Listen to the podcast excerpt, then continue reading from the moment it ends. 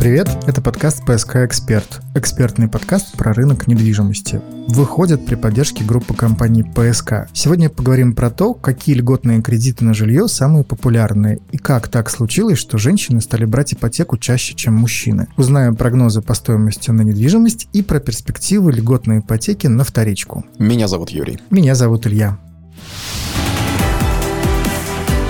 ПСК «Эксперт» – экспертный подкаст о рынке недвижимости Петербурга.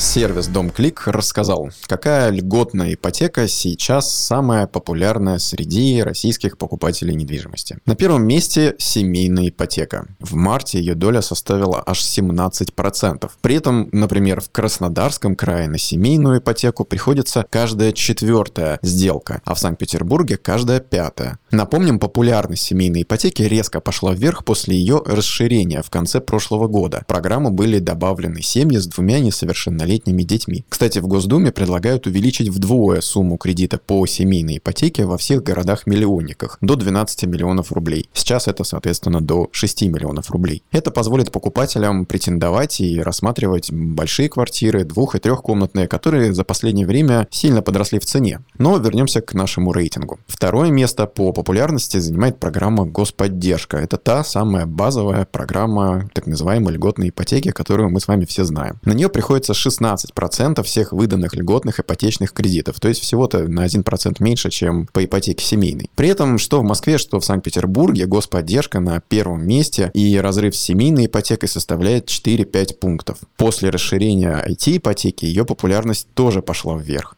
В феврале этого года были расширены возрастные рамки заемщиков от 18 до 50 лет против от 22 до 40 лет, как это было ранее. Кроме этого, компания-работодатель должна состоять в реестре аккредитованных Минцифрой IT-организаций. Итак, в марте по стране объем IT-ипотеки увеличился до 1%. При этом в Москве на нее приходилось 3%, а в Санкт-Петербурге чуть менее тех самых 3%.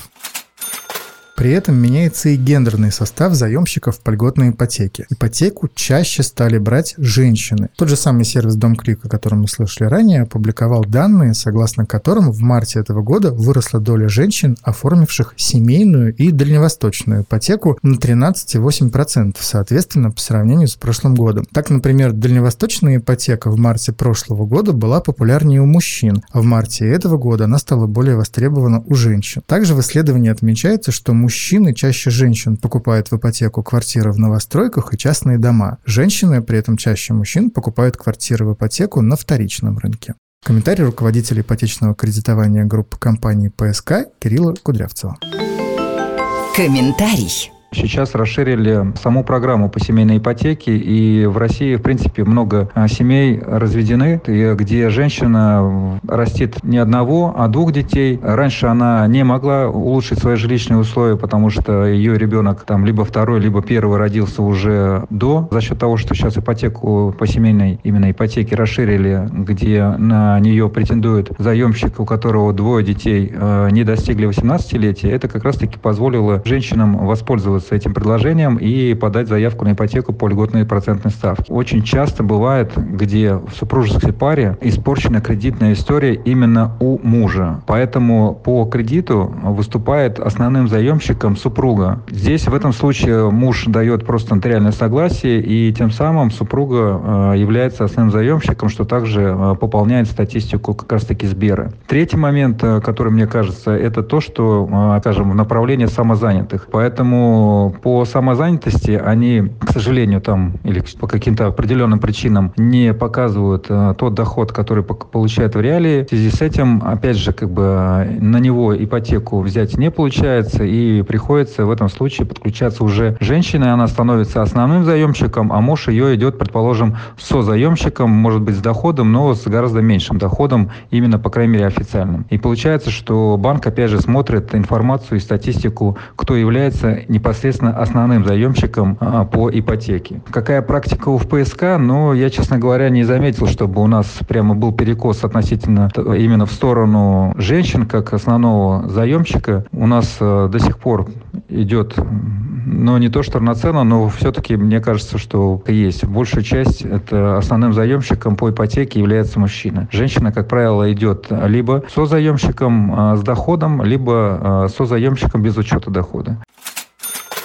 И еще немного статистики. Средняя ставка по ипотеке в марте 2023 года составила аж 8,18%. Это вообще-то максимум с апреля 2020 года, когда ставка составляла 8,42%, и тогда вовсю бушевал ковид. А средний срок ипотечного кредитования в марте в нашей стране составил 23 года и 11 месяцев. Много это или мало? Ну, скорее много, чем мало. Если говорить конкретнее о Петербурге, Петербурге, то в этом городе в первом квартале текущего года средняя сумма ипотечного кредита немного уменьшилась по сравнению с годом прошлым. И сейчас она составляет 6 миллионов 300 тысяч рублей. Такую сумму чаще всего берут в ипотеку. Средний срок займа подрос до 26,5 лет. Чаще всего квартиры в ипотеку приобретали семейные пары, где основной заемщик женщина 37 лет. Чуть ранее мы уже отметили эту гендерную закономерность. Первый взнос в среднем не превышал 1,7 миллиона миллиона рублей. Средний ежемесячный платеж зафиксирован на сумме в 35 тысяч рублей. Ну и средняя площадь приобретаемой в ипотеку квартиры 40 квадратных метров. И еще одна инициатива по льготной ипотеке. В срок до 1 октября разработать проект льготной ипотеки для педагогов, участвующих в проекте «Профессионалитет». «Профессионалитет» — это такой образовательный проект в колледжах, позволяющий в кратчайшие сроки при участии потенциальных работодателей обучать квалифицированные кадры. Проект ставит своей целью полный перезапуск в нашей стране системы среднего профобразования. И, видимо, для придания ускорения этому процессу и появилась инициатива по льготной ипотеке, что вполне себе соответствует тренду тренду на адресную льготную ипотеку, активно поддерживаемому Центробанком. Об этом тренде также вспоминали в рамках обсуждения льготной ипотеки на вторичку. Началось все с предложения президента расширить льготную ипотеку и для вторичного рынка недвижимости. Хоть и косвенно, но это станет поддержкой строительной отрасли, заявил тогда президент.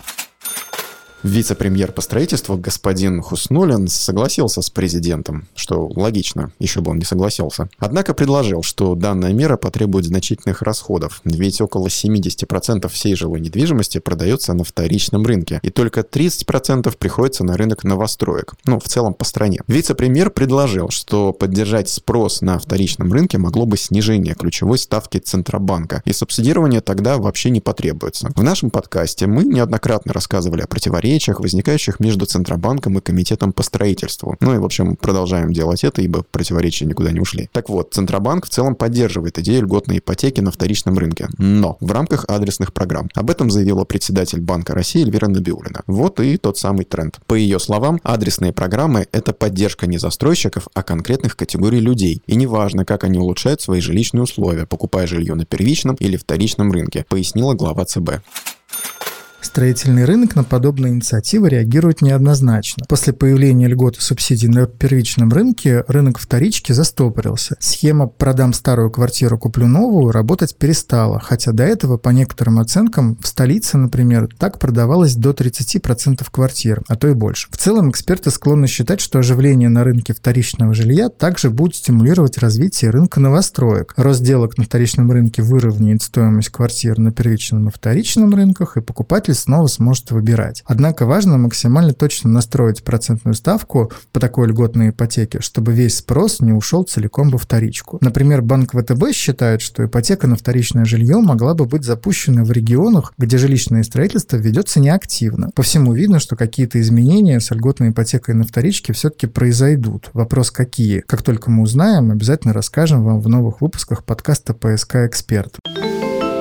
Комментарий. Мы попросили прокомментировать ситуацию на вторичном рынке и льготные ипотеки на ней коммерческого директора группы компании ПСК Сергея Сафронова. Отсутствие дешевой ипотеки для вторичного рынка привело к его торможению. Это отразилось и на первичном рынке, сделки на котором часто совершаются после реализации имевшейся недвижимости, в том числе и по программе трейдин. Вопрос в том, какая ставка будет предложена для вторичного рынка. Если она будет ниже, чем в новостройках, то возникнет существенный дисбаланс. Затем цены на вторички вырастут, и пропорции в спросе вновь будут меняться. Нужно учитывать и ключевое экономическое отличие. На первичном рынке ипотека с господдержкой стимулирует развитие всей строительной отрасли и производств, связанных с ней, в которой занято большое количество населения. Стимулирование же вторичного рынка – это просто стимулирование потребительского спроса. Сами льготы, включение и исключение городов, метражей, комнатности и так далее можно варьировать. Не уверен, что существует какая-либо модель, пусть то экономическая или математическая, на которой проверены последствия тех или иных изменений льгот. Поэтому могут возникать новые перекосы. Если говорить о снижении ипотечной ставки на средние и большие квартиры, то и здесь есть нюансы. Допустим, в отдельном взятом городе 50% от всего предложения на рынке вторичной недвижимости приходится на однокомнатные квартиры или квартиры-студии. Снижение ставки на покупку двух- или трехкомнатных квартир в таком кейсе приведет к изменению структуры спроса. Цены на льготный формат начнут расти. Со временем потребуются новые инициативы и так далее, и так далее. Теперь поговорим о ценах на жилье и о том, как они будут меняться в 2023 году. Сбербанк ждет охлаждения на рынке недвижимости и снижения цен на 5% в среднем по России. При этом в некоторых регионах цены останутся на прежнем уровне, а где-то возможен даже и рост. Но вот такие вот они средние цифры, как средняя температура по больнице. При этом спрос на первичном рынке недвижимости сократится аж на 10% к относительно высокому прошлому году. По количеству сделок показателей прошлого года мы сможем вновь достигнуть лишь 2025 году, считают эксперты банка. По прогнозам риэлторов, которые также приводит Сбербанк, целая треть риэлторов ожидает рост цен в текущем году, еще треть стагнации и еще треть ожидают снижения цен. Мнения, как говорится, разделились. При этом в Москве, Московской области, Петербурге, Ленобласти и Нижегородской области уже каждый второй риэлтор прогнозирует снижение цен. Казалось бы, позитивная для покупателей новость. А теперь давайте узнаем, каких изменений на рынке ожидают сами покупатели покупатели, то есть жители нашей страны. В вопросе платформы Авито недвижимость приняли участие 10 тысяч россиян. Две трети из них считают, что во втором квартале текущего года цены новостройки повысятся. Четверть верят в то, что цены не изменятся, и лишь 8% респондентов ожидают снижения цен. Примерно такие же значения у ожиданий на рынке вторичной недвижимости. Если говорить о новостройках, то самые большие пессимисты живут в Ростове-на-Дону, Омске и Уфе. Там повышение цен ждут три четверти опрошенных. Больше же всего оптимистов в Москве. Здесь лишь более половины участвующих в вопросе ждут повышения цен в новостройках. Санкт-Петербург, на удивление, тоже в рядах оптимистов. Кстати, по данным тех же Авито недвижимость, по итогам первого квартала 2023 года Краснодар занял первое место по росту цен на новостройки за год. Второе место у Красноярска, третье у Саратова. В этих трех городах квартиры подорожали более чем на треть. Санкт-Петербург плетется в аутсайдерах этого рейтинга с подорожанием новостроек всего на 8 с небольших процентов. Замыкает рейтинг Калининград. В нем квартиры не подорожали, а подешевели на те же 8 процентов. Ну и еще немного занимательной географии. Быстрее всего накопить на первый взнос могут жители Магаданской области. Им понадобится на это 8,3 месяца. Также жители Ненецкого автономного округа чуть больше 10 месяцев и Тюменской области чуть больше 11 месяцев. Дольше всего копить на первый взнос приходится жителям Севастополя аж 2,5 года, Республики Крым чуть больше двух лет и жителям Приморского края также чуть больше двух лет. По цифрам очевидно, что для расчетов использовались данные по стоимости квадратного метра в новостройках в конкретном регионе и номинальные зарплаты в этом же регионе. В самых быстрых регионах, быстрых с точки зрения накопления на первый взнос, зарплаты определяют скорость накопления, а в самых долгих баллом правит стоимость квадратного метра. При этом в среднем по России, чтобы накопить на первоначальный взнос, вам потребуется более полутора лет, точнее 18 месяцев и примерно 3 недели. Мы выражаем надежду на то, что условия покупки недвижимости, если и будут меняться, то только в лучшую сторону. Это был подкаст «ПСК Эксперт». Полезный подкаст про недвижимость. Подкаст подготовлен группой компаний «ПСК». Слушайте нас во Вконтакте и Яндекс Музыки. Хорошей вам недели. Пока.